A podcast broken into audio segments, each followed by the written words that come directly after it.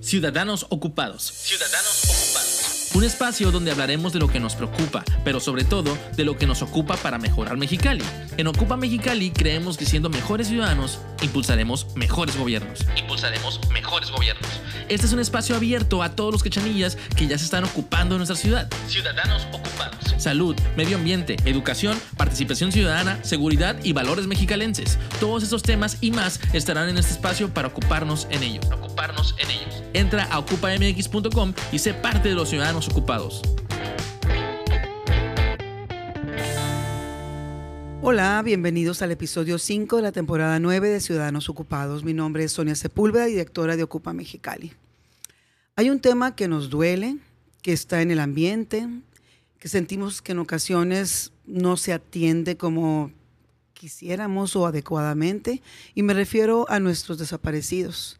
Y lo digo así porque son nuestros desaparecidos, porque todos, todo en algún momento nos va a impactar directa o indirectamente. Hoy me acompaña un ciudadano que lleva años de trabajo, dedicación y mucha voluntad por encontrar a quienes hoy sabemos no dónde están, no sabemos su paradero, no sabemos nada de ellos. Bienvenido Alfredo Hernández a Ciudadanos Ocupados. Gracias, Sonia. Gracias por estar aquí. Eh, sé que eh, el día ha sido complicado y te diste un espacio para estar aquí con nosotros, cosa que te agradecemos de todo corazón. Al contrario, gracias a ustedes por la invitación y lo único que soy es precisamente un ciudadano preocupado, es sensibilizado y, y la verdad eh, no sé cómo comentarlo si con coraje y frustración de lo que está sucediendo y que no debería suceder. Muchos sentimientos encontrados. Sí. Eh, te entiendo en este tiempo que hemos estado platicando, pues me has podido transmitir esos sentimientos y lo entiendo perfectamente. Este, no tienes por qué sentirte mal en, en comunicarlo, Claro, porque yo creo que cualquiera que estuviéramos en tus zapatos estaríamos igual o peor. correcto. Para quienes nos van a ver y nos van a escuchar, Alfredo, me gustaría mucho que supieran un poquito más de ti. ¿Quién es Alfredo Hernández? A ver, ponnos en contexto. Ok, bueno, Alfredo Hernández, un ciudadano común, hijo de familia, eh, pues prácticamente licenciado en Derecho, licenciado en Derecho, eh, chef de cocina internacional. Ah, es- esa sí no me la sabía, Alfredo. Sí, chef de cocina internacional, no por gusto, por necesidad. Bueno, pero Porque, bueno, a fin de yo cuentas... ni por gusto ni por necesidad le entro a la cocina, así que digo, Sí, súper eh, cool. Beisbolista profesional. Ándale. me dediqué, yo pensé dedicarme el resto de mi vida a jugar béisbol. Por azares del destino, pues no es en veces lo que nosotros creemos. Me dediqué toda la vida a eso. Hasta pues ya prácticamente la edad de 28 años. Tuve un problemita en el brazo. Tuve que tomar la decisión mucho, muy dolorosa de mi vida, tenerme que retirar del béisbol profesional. Precisamente drafteado aquí por Águilas de Mexicali y pues jugar en Piratas de Campeche, Bravos de León, Diablos Rojos del México, Zarperos de Saltillo. Posteriormente eh, regreso a, a mi ciudad natal, en la cual eh, todo era una familia normal, eh, hijo de familia con mis padres, eh, dos hermanos, yo soy el mayor. Me casé y mi esposa precisamente fue la que tomó la decisión, yo no, yo decía, yo no tengo nada que estar haciendo en Estados Unidos, pero ella dijo, pues, ella al hacer de Estados Unidos, me dijo, pues, vámonos para allá. Pero yo dedicado nada más al béisbol, pues yo no sabía de otra cosa más que jugar béisbol. Y alguna profesión que me enseñó en su momento mi papá, que era pues precisamente carrocería, pintura, porque él se dedicaba a eso. Ujú. Y pues yo había dejado la carrera de derecho eh, en stand-by porque me había ido precisamente a buscar lo que yo creía, ¿no? El béisbol y jugar en élite. Sí, tu pasión. Mi pasión. Pues como no se daban las cosas, vine, me, eh, me caso, me casé, eh, tuve unas gemelas, unas gemelas al año y medio de casado, eh, mirando la necesidad, porque ya no había otro ingreso, prácticamente nada más tenía una pequeña compensación que me daba en el último equipo en que no estuve, pues había que generar, ¿no? Porque eran dos niñas, dos niñas que había que sacar adelante. Hay que alimentar y educar, vestir, etcétera. Sí, y pues fue, tomé la decisión para irme a Estados Unidos. ¿Cuánto tiempo estuviste allá? Estuve 10 años. Wow, no, pues ya digo, fue un buen rato. Sí, empecé precisamente eh, cortando lechugas. cortando lechugas, pero yo decía, porque soy así. Siempre busco en donde estoy tratar de hacer lo mejor que puedo. Y yo decía, ¿por qué todo aquel que cruzamos Estados Unidos pensamos nada más en venir a cortar lechugas? Yo decía, ¿por qué los que están cuidándonos, que son los supervisores, andan en pickups cuando nosotros nos estamos congelando y ellos están en la calefacción y con un café? Y por ahí me decían, es que ellos son los jefes. ¿Y por qué nosotros no podemos ser jefes? No, es que ellos son los americanos, nosotros somos los mexicanos. Pues total, para irnos rápido, porque me gusta mucho la plática. Eh, dije, yo también quiero ser. Me acerqué con el dueño de la compañía, Steve Scaroni, de aquí de, de, de Giver. Y paso el señor, es italiano, eh, americano, y me acerqué con él y le pedí una oportunidad. Me la dio y me hice jefe de safety, de seguridad e higiene. entré a capacitaciones, cursos. Eh, al último me hice eh, también coordinador y entrenador de manejo de químicos, de, de fumigantes más que nada en lo que viene siendo Yuma, las tribus y el estado de California, en Estados Unidos. Eh, posteriormente, eh, por otras cuestiones, eh, había que cambiar de, ciudad y pues nos fuimos a, Las Vegas. Yo decía, pues si apenas estaba iniciando apenas con esto de las lechugas. ya me quieren, me tengo me quieren cambiar, pero pues prácticamente en Estados Unidos así se vive, ¿no? Ahorita estás en San Francisco, mañana estás en Los Ángeles, luego estás en San Diego y, es una vida que para muchos que han vivido en Estados Unidos es normal. Para mí no era normal. Sí, lo que pasa es que son usos y costumbres diferentes, digo, pero nos tenemos que adaptar, ¿no? Exacto. de ahí pues me voy a Las Vegas, empiezo de Watcher soy lavador de platos. Y lo mismo, decía yo, bueno, ¿por, qué, tengo, que, lavar platos? Luego me hice ensaladero, pero yo un día hice una pregunta y le dije, por cosas del destino, miré por ahí una nómina y le digo, oye, ¿por qué nosotros ganamos 6.75 la hora y ese señor que está parado con los brazos cruzados, que tiene un gorro que le llega al techo, pues gana 28 dólares la hora? Pues, pero él es el chef. ¿No más? Bueno, ¿Y qué ocupo yo? Pues para ser chef. Claro. No, pues estudiar. Bueno, pues hice el sacrificio. Estuve un año, seis meses en una escuela de gastronomía en Las Vegas. Y pues ahí inicié con mi gorrito. con mi gorrito, con mi filipina. Eh, me hice chef, estuve trabajando en el MGM, en César Palace, en el Circus Circus, y posteriormente me quedo a cargo de la cadena de buffets de Hunton Buffets en todo el sur de California y Arizona. Ándale. Eh, prácticamente me ofrecieron un trabajo para ya no estarme desplazando tanto, donde el eh, Hunton Buffet de aquí de Calexico, California, iba prácticamente a dejar la, franquicia.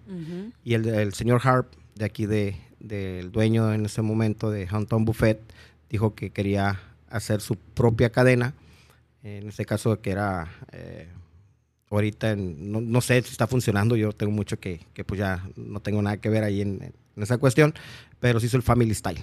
Ah, sí, sí, me acuerdo muy bien. family Style, pues Family Style, pues fui el que inició con... Ándale. Las recetas de Family Style, pues eran de tu servidor. Wow. Y así es como estuve a cargo cuatro años en Family Style.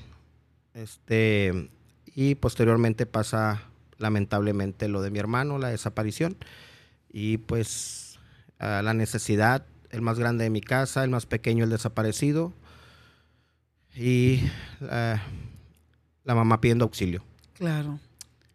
Dejé todo. Sí, tenías que ser solidario. Sí, sí, sí, sí, sí, sí. Es un compromiso que te voy a ir explicando, desmenuzándolo en, el Inter.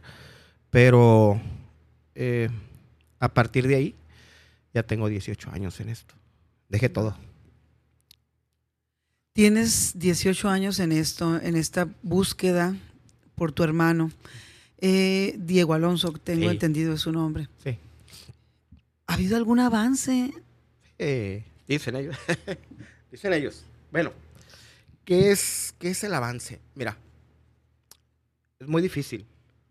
Eh, yo prácticamente, muy pocas veces, eh, tocó el tema de, de Diego porque yo los busco a todos. Pero el tema de, Diego, ya pasaron 18 años, pero para nosotros como familia está vigente. Pero tuvieron que transcurrir 16 años para saber dónde quedó. Hace dos años, dos años, eh, recibí una llamada de la gobernadora, Marina, donde la, la gobernadora comentó que, que, era urgente verla. Ella no se encontraba aquí en la ciudad, ni en el estado. Parece ser que esta vez estaba en Francia. Pero nos dieron una fecha, que era el siguiente día, bien recuerdo, 10 de la mañana. Eh, me pidieron que llevara a mi mamá. Te imaginas todo, ¿no? Porque pues, ya habían pasado 16 años y dices, bueno, ¿para qué me están citando? Me, van a citar para decirme, oye, pues fíjese que vamos a hacer búsqueda o señor, vamos a ver qué vamos a hacer, que es lo que hace mucho tiempo se venía eh, planteando, ¿no? Las necesidades. Nosotros mm, no somos líderes. Yo, mi mamá ni yo nos consideramos líderes. Nosotros somos gestores sociales. Mm. Nosotros buscamos el cómo sí, el cómo ayudarte. Y eso me lo enseñó mi mamá, que tiene años en esto. Pero bueno, hablé con ella y le dije, oye, nos están citando. Dijo, ¿no sabes para qué? Pues la verdad no, le dije. Pero si te digo una cosa, hay una sensación muy grande en el aire. Ese día yo no dormí. No, no, no, no quiero ni, no me, no me puedo imaginar, no me puedo imaginar. Sí, ese día yo no dormí porque dije, bueno, ¿quién nos está citando la gobernadora? unos ciudadanos comunes. Sí, tenemos una necesidad, un desaparecido, pero han pasado tantos gobiernos como para que ahorita sea el momento. Y te haces muchos, muchos cuestionamientos, ¿no? Platicas con la almohada, platicas con tu esposa y tratas de no preocupar a tu familia, porque ahorita también vamos a tocar ese tema de las herencias sociales. Eh, pues fuimos a la, a la, cita. ¿Cuál va a ser mi sorpresa? Que cuando llegamos están psicólogos, atención a víctimas, está el fiscal, la gobernadora en línea y un silencio así sepulcral. ¿no? ¿Y ahora? Mi mamá es muy franca. Ya la conoces. Pues sí, como debe de ser. Llega y se sienta, dijo, no vengo a perder el tiempo y quiero que me digan qué pasa. Así, tal cual. Eh, no hallaban cómo comentarlo. Ella estaba sentada, me, me, paro yo de donde estaba, me pongo en la parte de atrás. Sabía que venía un ramalazo. Le comentan, señora Irma, ¿qué le voy a decir? Ya salió un comparativo de prueba de ADN después de 16 años. Salió positivo con Diego. Prácticamente un dolor para ella, imagínate. Después de 16 años que que le digan a ella, volver a revivir y decir, a ver, ¿están seguros que es Diego? Lógicamente, pues ya le empiezan a explicar, porque estaba el, el área de periciales también ahí, estaba la directora Vanessa Q, y le empezó a, a dar explicaciones de cómo se había hecho precisamente esas pruebas de ADN para que pudieran hacer más, qué es lo que se había hecho, cómo se había hecho y cómo habían sido los comparativos. Lógicamente pegó un grito muy fuerte en ese momento Irma. Eh, trato de, de abrazarla, pero yo busco a mi hermano. Pero yo termino una jornada y yo llego a mi casa y me voy a sentar con mis hijas o me voy a sentar con mi esposa. Pero una madre, aunque sea mi mamá, ella se va a su casa Y a ella le falta un hijo.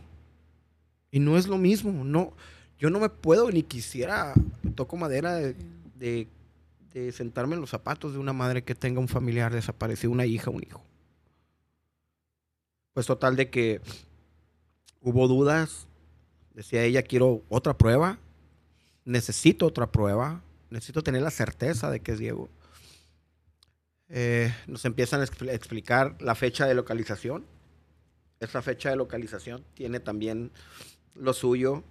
Fue en la primer brigada y eso me dio mucho gusto porque fue la primer brigada estatal que se hizo en el estado de Baja California.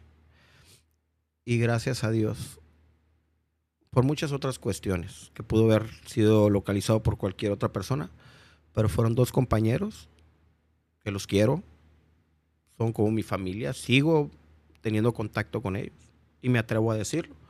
Es Angélica Ramírez, eh, presidenta del colectivo Una Nación Buscándote de Tijuana y Javier Garduño, del área de periciales. Gracias a Dios, ellos son los que localizaron esos restos. Lógicamente, en ese momento no sabes quién es, quiénes son. Yo estuve en esa localización. Nunca imaginé que era mi hermano. Transcurrieron, después de esa localización, dos años. Después de esos dos años de localización de esos restos fue cuando se hizo esa comparativa, salió esa comparativa, imagínate. O sea, encontraron el resto y pasaron dos años.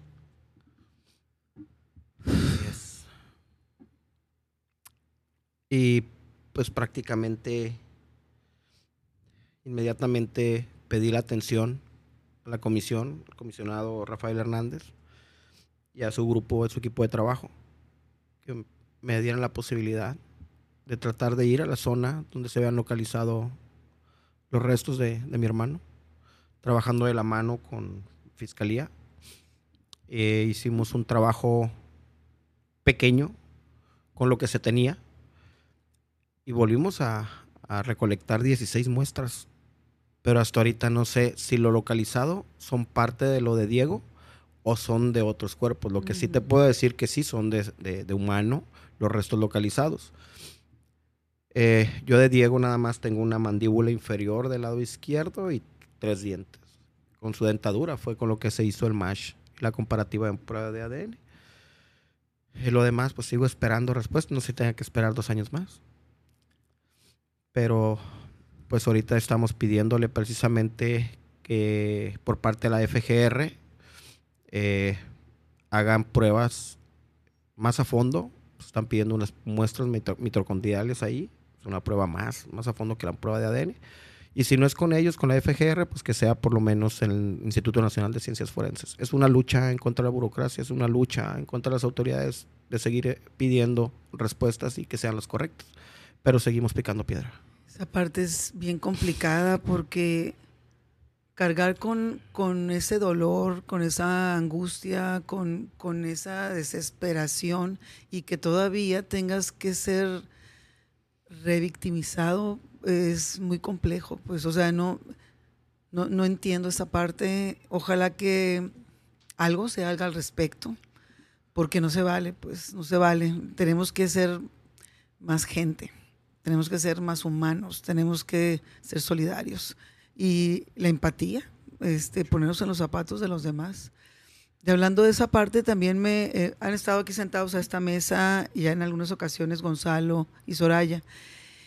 Y platicando con ellos nos damos cuenta de que son los mismos familiares que son los que se organizan, los que hacen que las cosas sucedan, empujan para que las autoridades se pongan las pilas, este, los ciudadanos mismos van a las búsquedas. ¿Cómo, ¿Cómo ha sido esta manera? O sea, ¿por qué llegamos a esto? ¿Cómo ha sido esta manera de que la ciudadanía se ha tenido que organizar en colectivos? y, cómo, lo cómo lo han logrado, porque también sí creo que no debería de ser, pero si ya lo estamos haciendo, ¿cómo lo han logrado? O sea, está muy complejo, ¿cómo lo han hecho? te voy a hablar con, con el corazón, te voy a hablar con lo que es la realidad.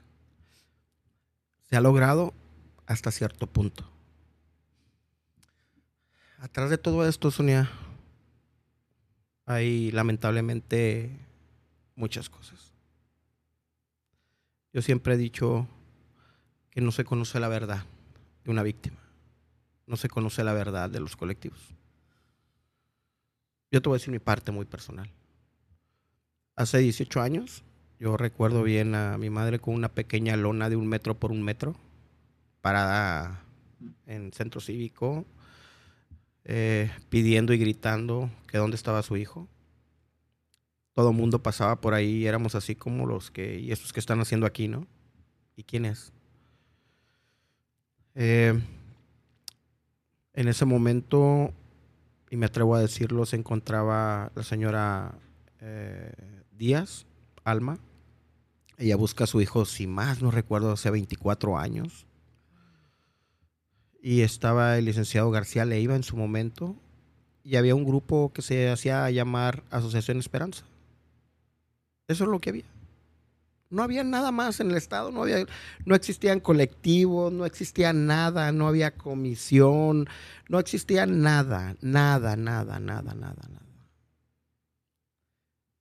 Eh, te voy a hablar con toda la verdad y decirte las cosas como son. Eh, cuando la señora Irma, la señora Alma Díaz, junto con el señor García Leiva, empiezan a empujar buscaron una coyuntura, buscaron una coyuntura que movió el piso a los gobiernos que estaban en ese momento. Pero si hubo gente que en su momento, más que nada las familias y amigos, creyeron en lo que esas madres estaban pidiendo. Entonces, tanto familiares y amigos de la señora Alma y familiares y amigos de la señora Irma dijeron, pues es que están peleando lo justo, lógicamente muchas con miedo, aunque, mira, en el tema de desaparecidos, ahorita, para volver al tema, em, tú puedes empezar con 50 gentes y están tus primos, tus hijos, tu esposo, los familiares de tu esposo, tú como mamá. Lamentablemente, me atrevo a decir todos, llega el momento donde cada quien se va a ir separando porque tienen compromisos, por el trabajo, por miedo. Sí, es por el desgaste. Y llega un momento dado donde la madre, y, me, y, digo por qué reitero la mamá, porque el 90% de los rastreadores son mujeres. Es que una madre yo creo que nunca, nunca se va a rendir. No. Nunca. Nunca. Entonces, volviendo al, tema, eh, se empieza a hacer una movilización municipal de donde se exigía, ¿no? ¿Dónde estaban o dónde estaban las, los familiares desaparecidos, tanto el de hijo de Irma como el de la señora Alma? Y empiezan a salir como palomitas. Salió uno por allá, salió una muchacha por acá.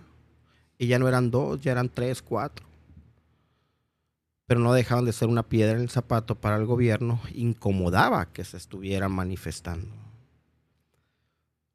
Lamentablemente, el gobierno tiene muchas estrategias de cómo romper una movilización. Muchas estrategias, estrategias y más que nada tiene el recurso económico. Sí, pues tiene el Estado a su disposición. ¿Y qué es lo que sucedió? Precisamente divide y vencerás. Hubo gente que se quedó con la esencia de que a mí no me compran el dolor que llevo por dónde está mi hijo, ni con todo el dinero del mundo. Y hay gente que llegó a decir, yo sé que no lo voy a encontrar, por lo menos voy a sacarle lo que pueda. Se perdió la esencia para algunos, otros siguieron con la convicción de seguir buscando Lamentablemente estamos ahorita en una situación de polaridad. Los que dicen, a mí no me interesa hacer la búsqueda, sino que se haga o que me den lo que yo pida. Y los otros que dicen, nosotros queremos seguir buscando porque yo no lo he localizado y no me voy a rendir. Y el gobierno está en medio. Entonces, cuando le conviene, le da razón a unos, cuando le conviene, le da la razón al otro. Y así, así es como, como estamos, lamentablemente.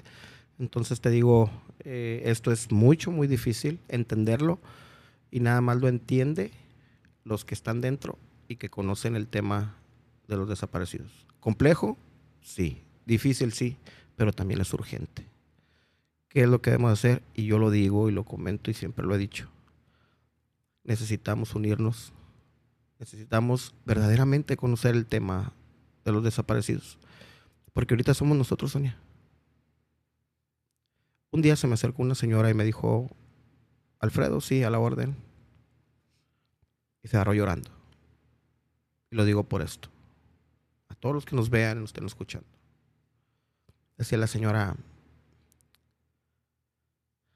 tengo años mirándolos en la televisión o mirándolos aquí. Estoy hablando, me dijo, cerca de cinco o seis años. Llorando la señora me dice, yo no sabía, nunca pensé que fuera a estar de este lado de la cancha. Vengo a pedirle la oportunidad y que me digan qué hay que hacer porque mi hijo está desaparecido. A lo que voy es a esto. No estamos nosotros a lo mejor zafos de que no me vaya a pasar a mí. Ahorita puede ser cualquiera. Hace meses, muchacho, 22 años, una niña de 3 años, trabajaba en una empresa, domingo, 4 de la tarde, mirando una película. Se les acabaron sus dulcecitos y lo que estaban comiendo. Va al Ya no regresó. Dentro de los desaparecidos hay licenciados, hay profesionistas, amas de casa, empresarios, hijos de empresarios, eh, hay de todo. Pero aquí no buscamos quién está arriba ni quién está abajo. Aquí está desaparecido y los buscamos a todos. tenemos, sí, tenemos que, tenemos que humanizar este tema. Tenemos que entender que todos podríamos sufrir algo parecido y tenemos que entender que esto no debería de suceder. Entonces, algo tenemos que hacer. Tenemos que ser solidarios y buscar la manera de estar presentes para poder apoyarlos, porque a, a todos en algún momento se nos va a ofrecer, a lo mejor no esta situación, pero algunas otras sí. Entonces se supone que para eso es, el ser humano es ser humano. Correcto. Porque te ayudas, te apoyas, eres solidario, empático, insisto en la palabra empatía. No esperemos a tener que sentir las cosas en carne viva para poder tener esa fibra de entender que tienes que ayudar a los demás. O sea, no es tan difícil, no, no entiendo por qué no somos más los que estamos eh, cercanos a personas que necesitan ayuda. Pero bueno, eh, ese es trabajo de los que ya lo entendimos y tendremos que seguir picando piedra. No, no nos queda mucho más. Eh, hace unas semanas, dos semanas, hubo un hallazgo, creo que, este, no sé ni qué palabra poner.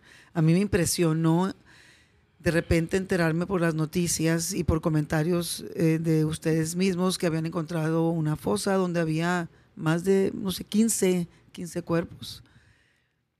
Y de repente yo escuchaba en algunas pláticas en, este, lugares donde lo platicas como una noticia y al rato ya estás platicando de otro tema. Y no te das cuenta de la magnitud que para ti como persona o ciudadano que vives en tu ciudad significa.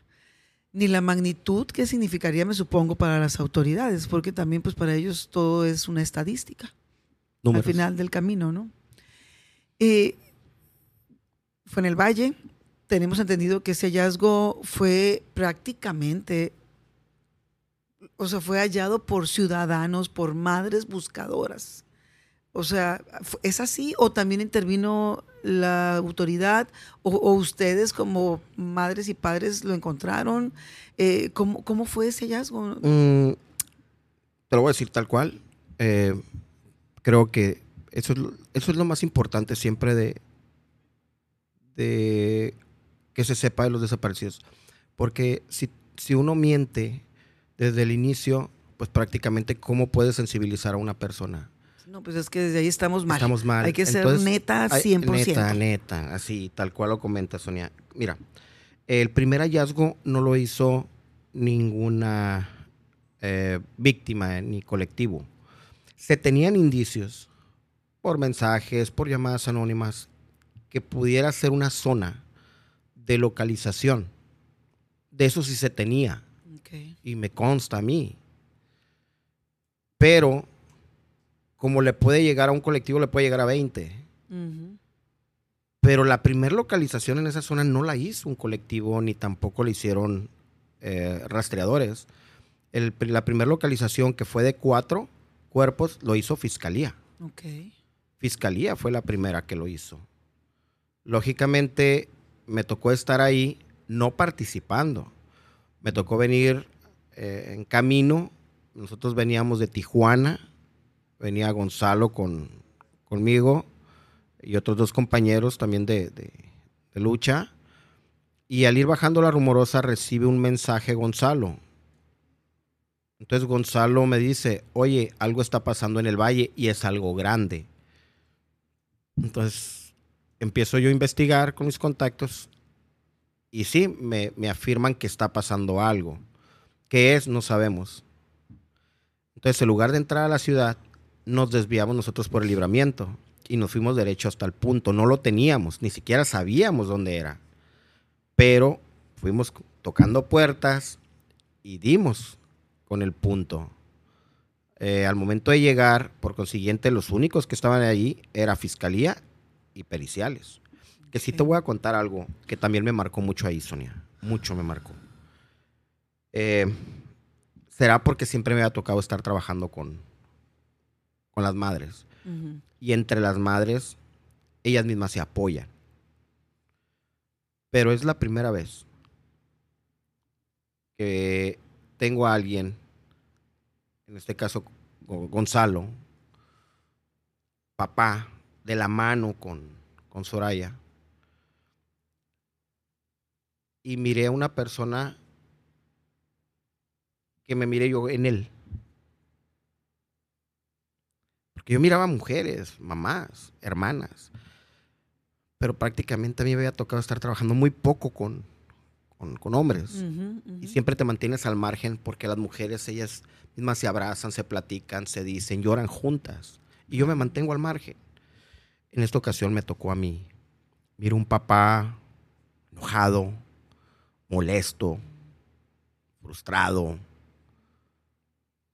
Era una bomba, Gonzalo. Trataba yo de, comentarle de entrada, bájate, que te miren, porque prácticamente en el momento que llegamos a la zona, toda la fiscalía hizo, se contrajo hacia atrás y cortaron cartucho, porque no sabían quién estaba llegando. Yo le decía a Gonzalo, bájate, por favor, bájate, por favor. Pero era mucho su coraje que él decía, tírenme. Yo lo entiendo. Era la desesperación que se siente. El enojo.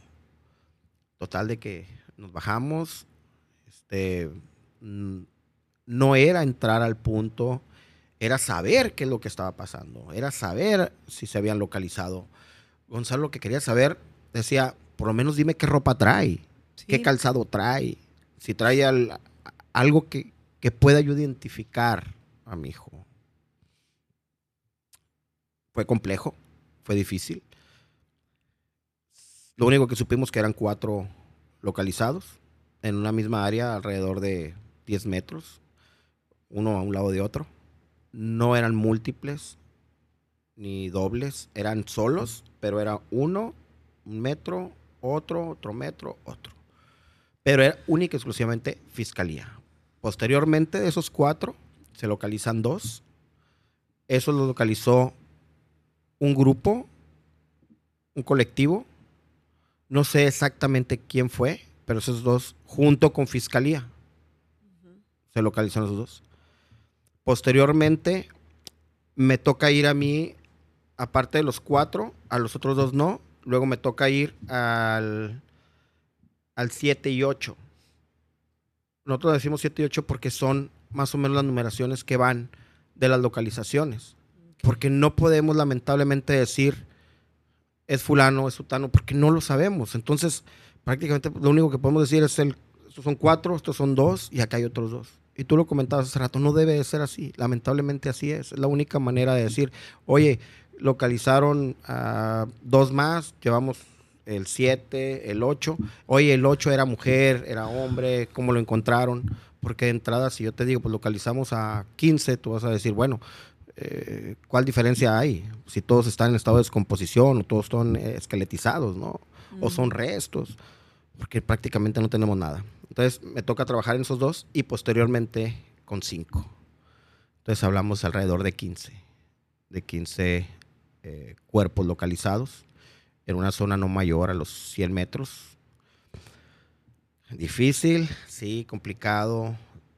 Es otra de las cosas también que muchas de las veces ya nos acostumbramos al olor a muerte. Ya no nos asusta ver un, cuerpo, cosa que nunca, yo te voy a decir una cosa, Sonia, nunca me imaginé yo dedicarme a esto. Nunca. Jamás. El aprender a identificar restos, jamás, jamás, jamás. Yo pensé, dije, bueno, no me funcionó a mí una cosa, no me funcionó otra por azares del destino. Bueno, me voy a dedicar a litigar, me voy a dedicar a hacer mi trabajo. No, no, vine a terminar en algo que nunca me pasó por mí por la cabeza.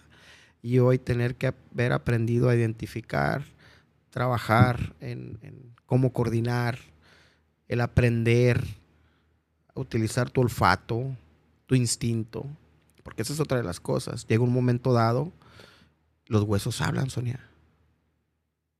Tú platicas con ellos. Tú les pides a ellos, ¿dónde estás? Sí, pues es que es tanta la necesidad de encontrar cualquier hallazgo, de tener un, pues una idea de dónde empezar ese, no, no tengo palabras para, para poder ser eh, empática con ustedes en este momento. Los entiendo porque los conozco y sé que son personas de una sola pieza, pero no puedo entender la desesperación, el dolor y la angustia que viven. Pero aquí estamos. Y la idea es poder apoyarnos y acompañarnos en lo que podamos, este, entre más seamos, yo creo que esto de repente las cargas si se reparten se sienten un poquitito más ligeras. Entonces aquí estamos para ustedes, para apoyarlos. Muchas gracias, Sonia. Yo creo que esto prácticamente tiene que ser de todos, de todos. Esto no es de un colectivo. Esto no es de Alfredo. Esto no es de gobierno. Esto es de todos. Yo voy a utilizar una palabra que, que lo escuché por ahí alguien que estimo mucho, y un día comentó y dijo, la única manera de sentirme a gusto es ya no salir a buscar. Pero no creo. Es saber que todas aquellas dependencias que se dedican a la búsqueda ya no existan. Porque si no existieran, ya no hubiera desaparecidos. Pero para poder hacer ese trabajo, necesitamos trabajar en un eje de búsqueda y prevención. Y la prevención es de todos, lo mismo que la búsqueda. Porque yo no puedo salir a buscar a los 15 mil desaparecidos que tiene el estado de Baja California cuando no localizo en la semana ninguno y me desaparecieron 15.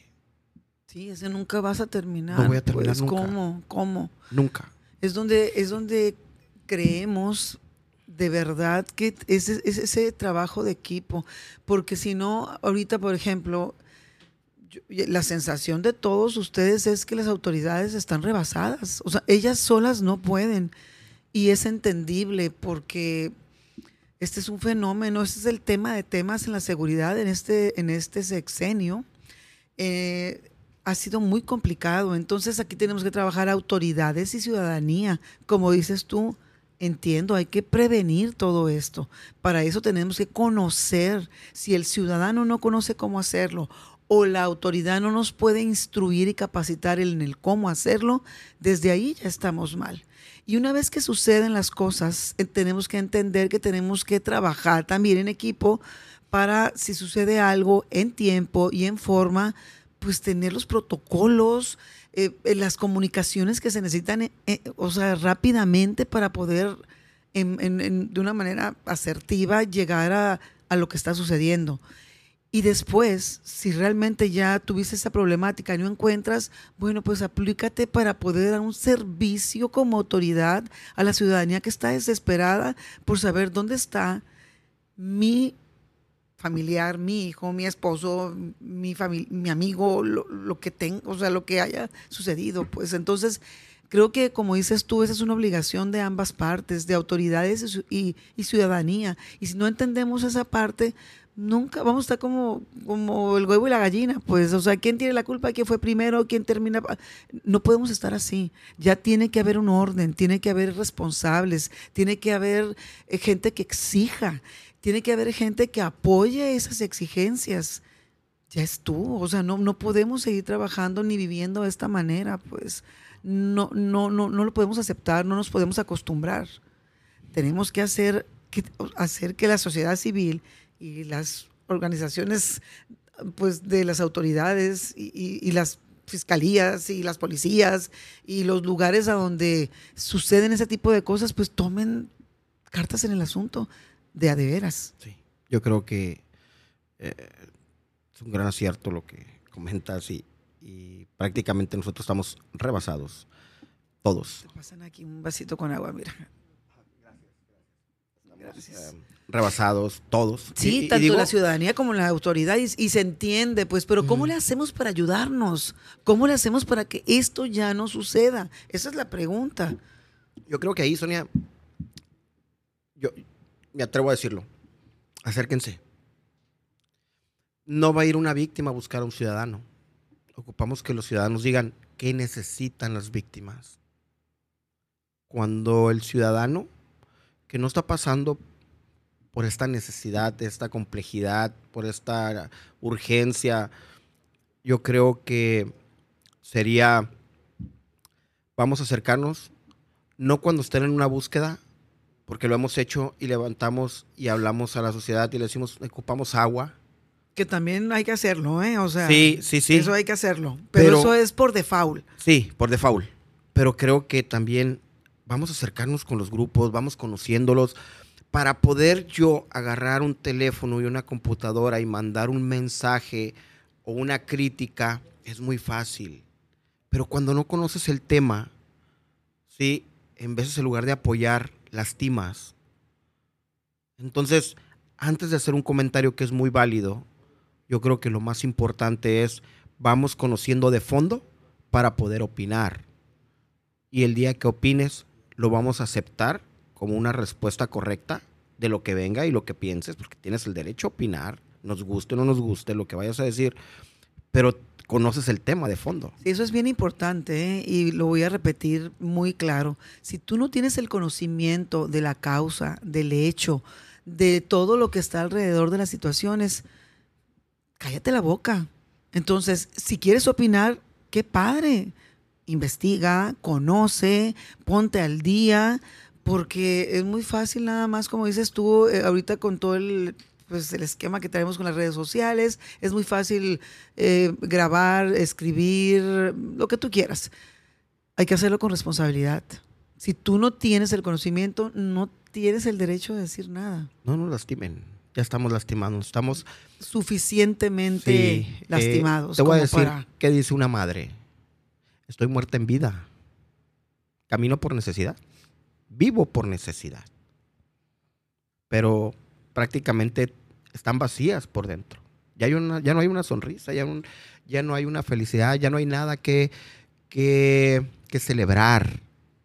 Es lo único que quiero es encontrarlo. No quiero irme sin saber dónde quedó una parte de mí, salió de mí, se crió dentro de mí y creo que lo justo es irme completa, si no se cumplió que por naturaleza lo que es que los hijos entierren a los padres, por lo menos denme la posibilidad de irme, pero sabiendo que lo encontré, lo que era mío, porque es de ellas.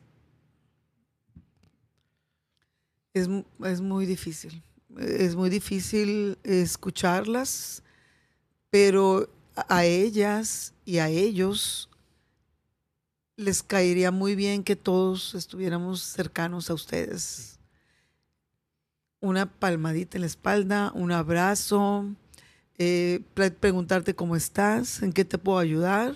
Ser solidarios. Ser solidarios. Y todos los eventos que tienen en búsquedas tienen que entender que es bien complejo ese tipo de activaciones. O sea, ustedes cuando se activan para ir a buscar van a un terreno que es complejo. Van eh, a estar, estamos en Mexicali en un tema que si no hace calor, hace mucho frío. Veme. Te vas a un lugar donde necesitas estar hidratado, necesitas descansar, necesitas comer, necesitas tomar algo que te llene de energía para poder seguir trabajando. Todo eso deberíamos como ciudadanos que no tenemos es, ese problema complejo, podemos estar ayudando por otro lado. Pues entonces, quizá este, hay muchas maneras de ayudar y a lo mejor no lo sabemos. Ojalá que los que nos escuchen entiendan que acercarnos y dar un abrazo es de mucha ayuda. Acercarte y entregar un apoyo económico, porque el maldito dinero para todos se ocupa. Entonces, nada nos cuesta también cuando intentamos hacer búsquedas, pues depositar alguna lana. Se necesita agua, bebidas energizantes, necesitas un snack para tener fuerza, necesitas comida y no nada más para ustedes, sino para también las autoridades que nos apoyan, como es el ejército, la Guardia Nacional, los policías, eh, la fiscalía. Ellos también son seres humanos que necesitan ese apapacho y necesitan pues ese alimento, ese, esa hidratación.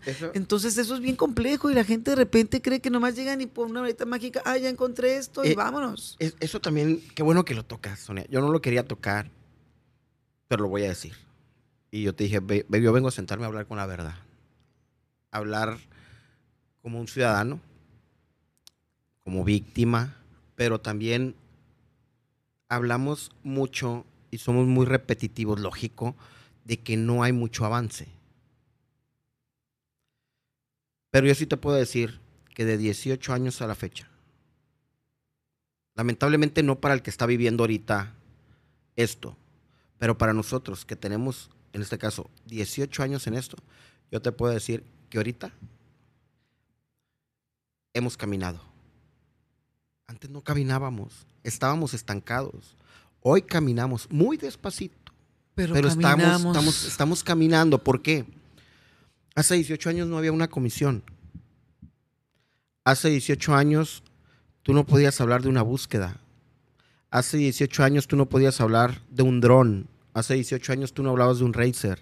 Hace 18 años tú no hablabas de una unidad que trajera por lo menos hidratantes o aguas en una hielera no podías decir que había una coordinación para poder hacer un trabajo de búsqueda.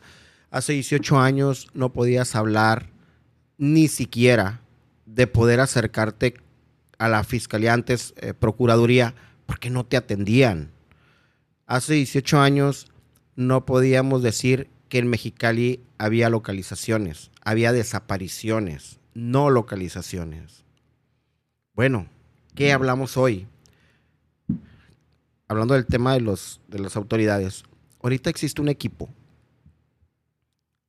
multidisciplinario, interinstitucional, y me atrevo a decir, la cabeza principal, te digo porque mucha gente critica, y es algo que voy a que conocer de fondo, la cabeza principal es la Dirección de Seguridad Pública. Una Dirección de Seguridad Pública de seis elementos que inició en un proyecto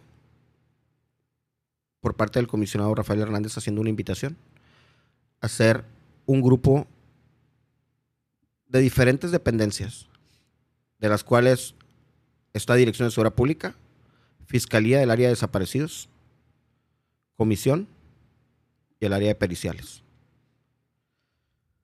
Al no tener la capacidad completa todas esas áreas de decir yo tengo un grupo de 20, de 30 gentes, pues bueno, tengo tres de aquí, cinco de acá, una de aquí, pero trabajando juntos, eso hizo un equipo, un equipo que nos hacemos llamar CEBIT, es una célula de búsqueda e investigación de personas desaparecidas. A lo que voy es a esto, Mexicali lo tiene. Mexicali logró que a ese grupo de búsqueda de la Dirección de Seguridad Pública las víctimas le piden el acompañamiento. Esas víctimas conocen el tema de desaparecidos. Y si piden que le ayude la Dirección de Seguridad Pública y el grupo CEVIT a la localización de sus hijos, les generaron confianza. Les han demostrado a esas autoridades que hay elementos que hacen su trabajo. ¿Por qué? Es algo que mucha gente no sabe. El grupo CEVIT, aquí en Mexicali, formado, me atrevo a decir que es el primer grupo a nivel nacional. Hemos tenido y seguimos teniendo invitaciones en diferentes partes de la República. Para, ¿quieres saber las otras autoridades cómo replicar? ¿Cómo llegar a esos grupos? ¿Cómo llegar a esas víctimas? Y que les tengan la confianza de poder hacer su trabajo. Claro. Cosa, y me atrevo a decir, no muy lejos, ¿eh? El grupo sigue siendo, este grupo sigue siendo pedido por Tijuana, Rosarito, Ensenada y San Felipe. A lo que voy es, a esos seres humanos, que son autoridades, también se cansan. Claro. También tienen familia. También sufren golpes de calor. Son seres humanos. Sí. Y, y es muy fácil generalizar y decir que todas las autoridades son malas. Y decir que todos los policías son malos. Yo les voy a decir, y hablo muy, muy Alfredo. Tengo unos compañeros que les podría confiar, lo digo abiertamente, mi vida, porque prácticamente cada que salimos a búsqueda se las confío y sé que estarían ahí para defenderme, para cuidarme. yo estoy de acuerdo contigo, Alfredo. La verdad, hay en la autoridad hay personas que de verdad todos, digo, pues el respeto de toda, de toda la ciudadanía, o sea, ojalá todos fueran así, ojalá que así fuese. Y e, esa célula de búsqueda, qué padre que siempre Mexicali o Baja California, siempre somos punta de lanza de muchas cosas interesantes, pero sí, si tenemos esa problemática tan grande y de tanto tiempo, ¿por qué no crecer el modelo? ¿por qué no apoyar ese tipo de situaciones? Es la parte que yo no entiendo. Y si me la explicaran, yo sería feliz. Pero yo estoy consciente de que en todas partes, ah, eh, ciudadanía, autoridades, en una iglesia, en una escuela, siempre hay de todo, ¿eh? O sea, siempre va a haber gente que sea pues positiva, que sea negativa, gente que suma, gente que resta. En esta vida existe tristemente, si creemos en energías, el yin y el yang. Así es esto. Bueno, pero los, que son buenos deben de ir creciendo a una proporción más avanzada que, que lo que es malo. Ahorita que comentas eso, Sonia, yo más o menos te lo voy a explicar. Si tú tienes ya un grupo, te está dando resultados, le tienen la confianza, está muy bien constituido. A ver, ¿por qué no seguimos avanzando? Y tú lo dijiste hace rato. Lamentablemente, todo está atrás del recurso. Ahora, ¿dónde está el recurso? No hay recurso suficiente para la búsqueda de desaparecidos. Bueno, pero, eh, pero recurso sí existe, o sea... Existe el recurso. Los gobiernos tienen recurso. Sí, lamentablemente. Y yo te lo voy a decir tal cual. ¿eh?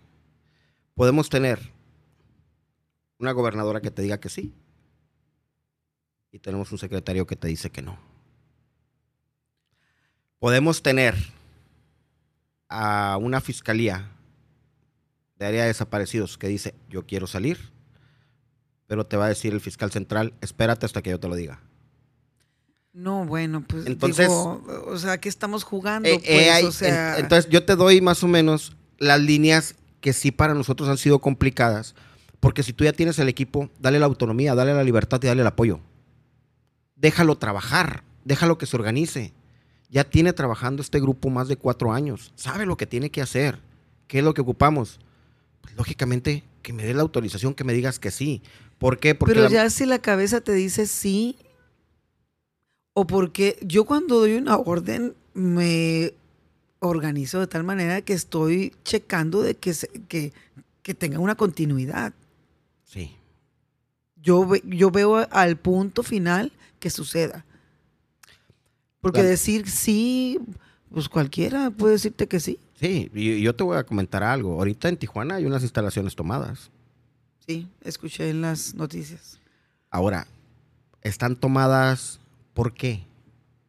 Yo voy al punto. Están tomadas porque hay cuestiones políticas atrás de esto. ¿Por qué? Que no me gusta entrar en ese tema. Lamentablemente eso es.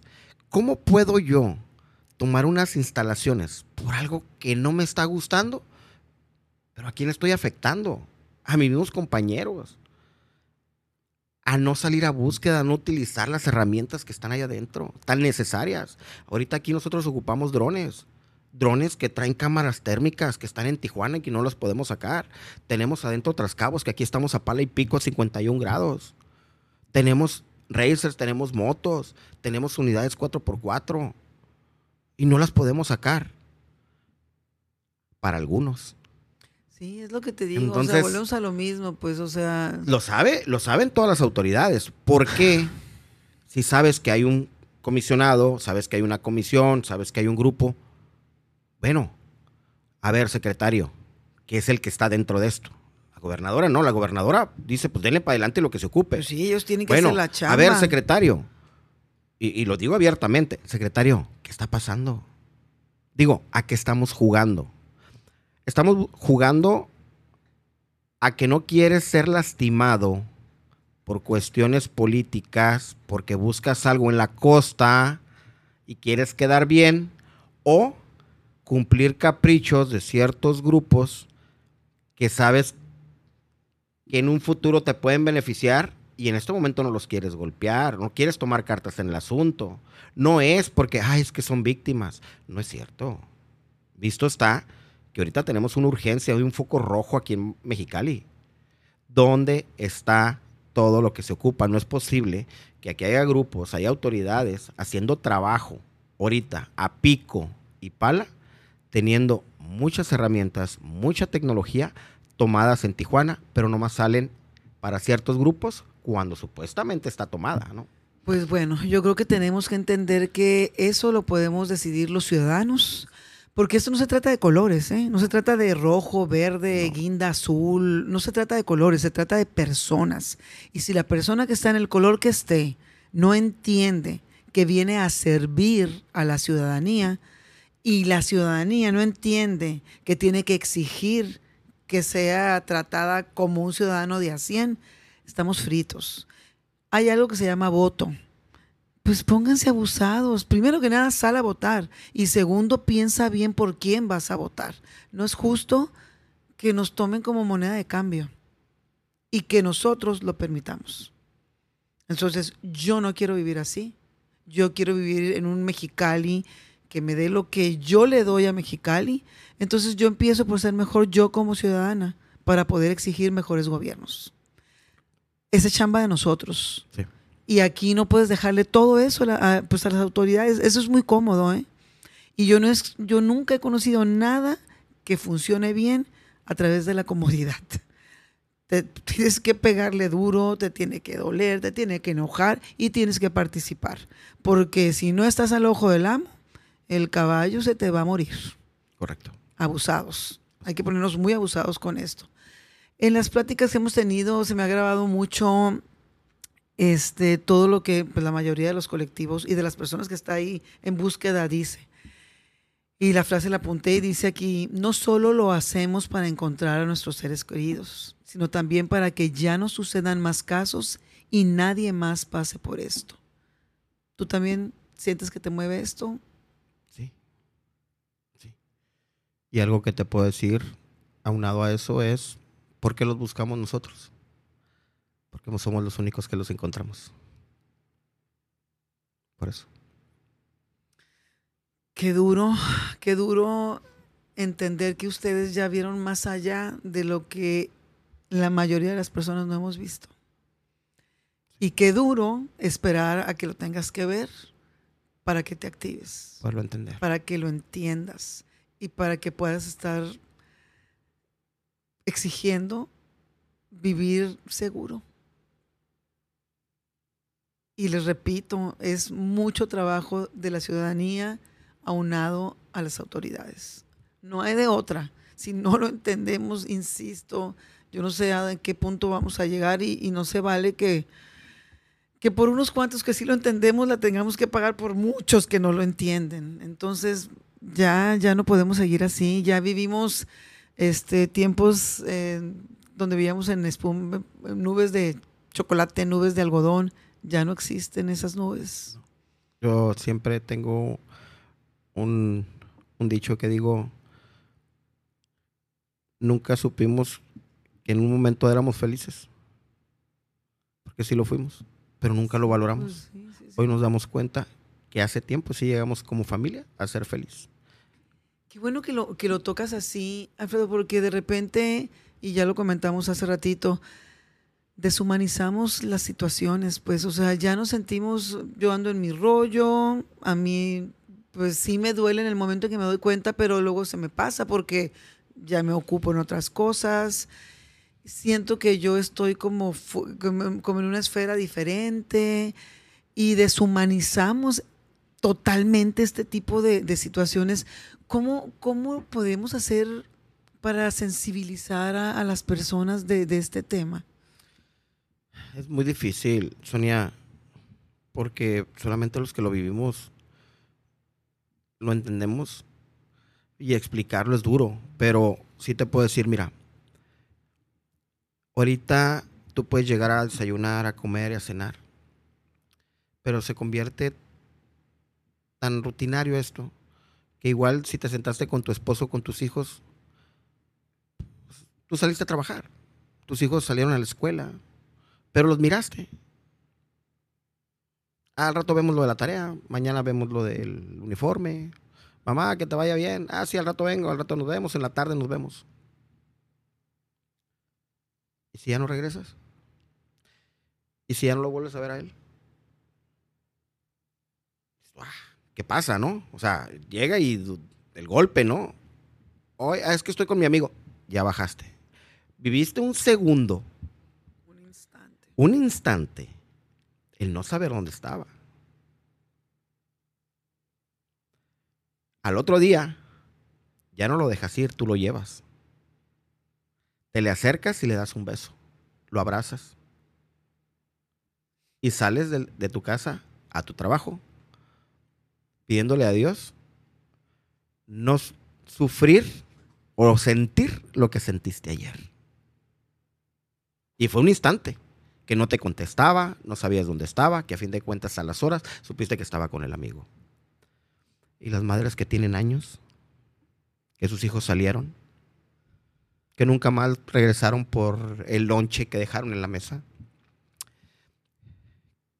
que dejaron su carro, mamá voy con un amigo, al rato vengo, el que mamá mañana festejamos tu cumpleaños y nunca más volvieron a regresar. Hijas que salieron al trabajo y le dejaron a la nieta a la mamá y nunca más volvieron.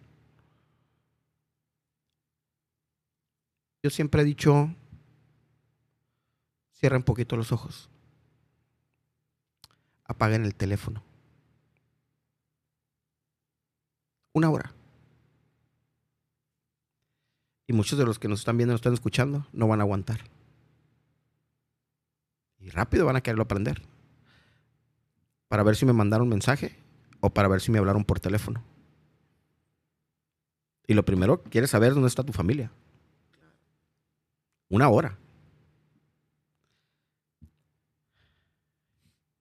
Es triste saber que hay familias ahorita allá afuera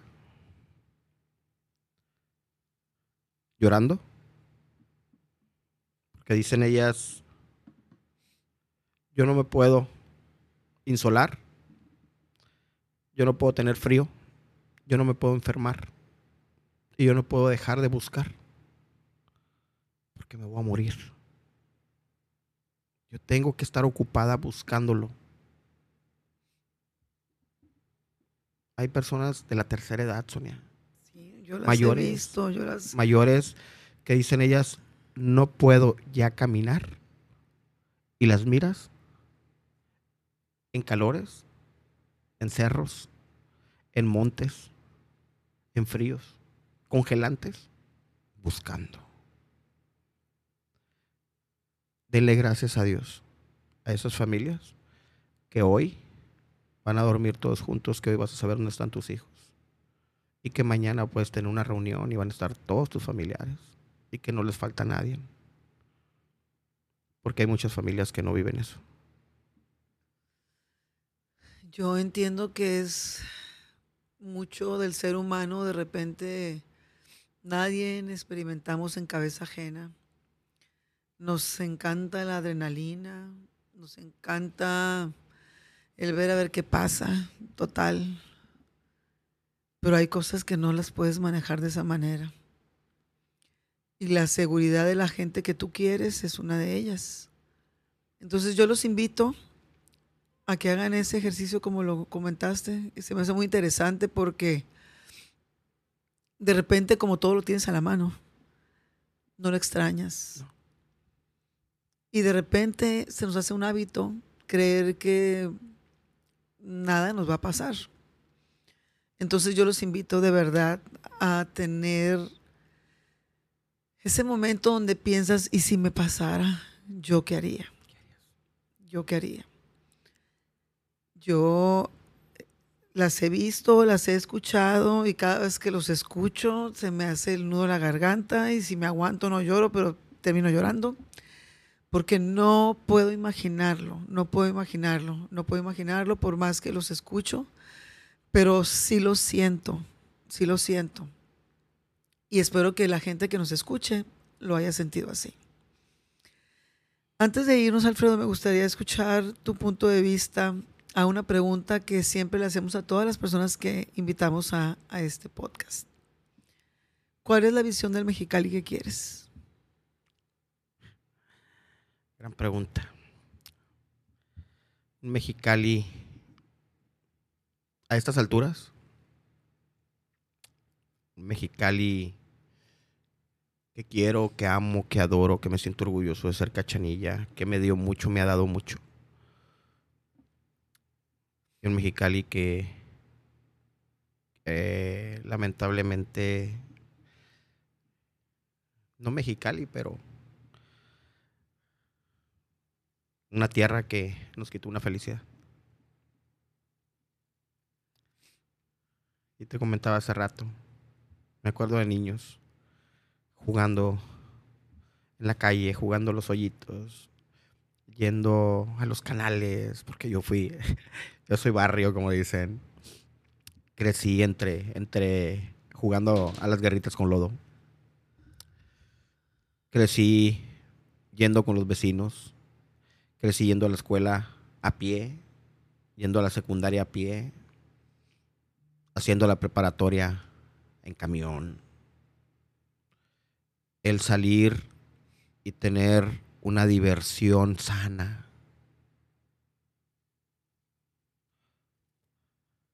Hoy no hay un Mexicali así. ¿Qué quiero para Mexicali? un Mexicali seguro, un Mexicali unido, un Mexicali que salga y diga todo aquel cachanilla, me siento orgulloso de mi municipio, de mi estado. Un Mexicali que requiere más unidad. Un Mexicali donde tenemos muchas cosas. Pero siento yo que nos ha faltado unión. Un Mexicali que verdaderamente salga por una causa todos juntos agarrados de la mano y que digamos basta y que demos ese mensaje con un golpe contundente, ya sea de exigencia, de manifestación, de, de lo que quieran, pero decir, somos cachanillas y estamos todos juntos por la misma causa. Ese es un mexicali que yo quisiera. Así es, hoy por ti, mañana por mí. Exacto. Alfredo, te agradezco mucho tu presencia. La verdad es que yo creo que tu compromiso, tu trabajo, esa dedicación que durante mucho tiempo has tenido hacia muchas personas que te necesitan, pues es invaluable para muchas familias. Gracias por estar ahí siempre con ellos y pues estamos para apoyar. Sabes que aquí en Ocupa, en lo que podamos apoyar, este, ahora sí nos dicen y ahí estamos presentes. Eh, hemos tratado de estar cerca de ustedes y seguiremos eh, tratando de hacerlo y tratando de hacerlo de la mejor manera posible, de la manera más sensible y solidaria que podamos. ¿Qué te puedo decir, Sonia? Gracias a ti, gracias a tu equipo, gracias por la invitación. Eh, comento y me atrevo a decirlo para cerrar. Ocupamos ojos, ocupamos manos, ocupamos ayuda, ocupamos hacer un trabajo en conjunto no las autoridades pueden solas, no los ciudadanos pueden solos. Necesitamos unirnos, trabajar de la mano, ver un proyecto que sea viable, que empiece a dar resultados, pero que no venga un cambio de administración o de gobierno y que por intereses propios te lo quite. El tema de desaparecidos es de muchos años. Necesitamos ver la manera de que si un grupo está funcionando, mantener ese grupo por la necesidad de las víctimas, no por un beneficio político. Hago un llamado a todos aquellos ciudadanos que quieran sumarse, están abiertos a unirse a donde ellos quieran, a que si quieren saber de fondo qué es lo que se está haciendo y cómo se debe hacer, estamos en la mejor disposición. En este caso, gente que quisiera unirse, que dijera, bueno, quiero unirme, de qué manera, eh, ya tienen ahí contactos de Soraya, de Gonzalo, de la señora Irma, que si hay que ir explicarles para qué es una varilla, cómo utilizamos la pala, o simplemente explicarles el proyecto que se está trabajando en conjunto con varias autoridades, pues estamos a la orden y estamos a la disposición. Gracias, Alfredo. Yo sé que sí. Ojalá que mucha gente se emocione de una manera solidaria para poder pues, apoyarnos a seguir buscando a nuestros desaparecidos.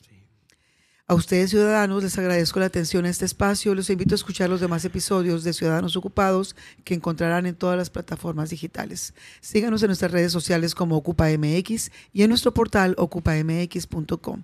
Agradecemos al Grupo Educativo 16 de septiembre y a Fase Cero Estudio las facilidades para la grabación de este episodio. Alfredo, muchísimas gracias. Gracias. Hasta buscarlos y encontrarlos a todos y llevarlos a casa. Así será. Gracias.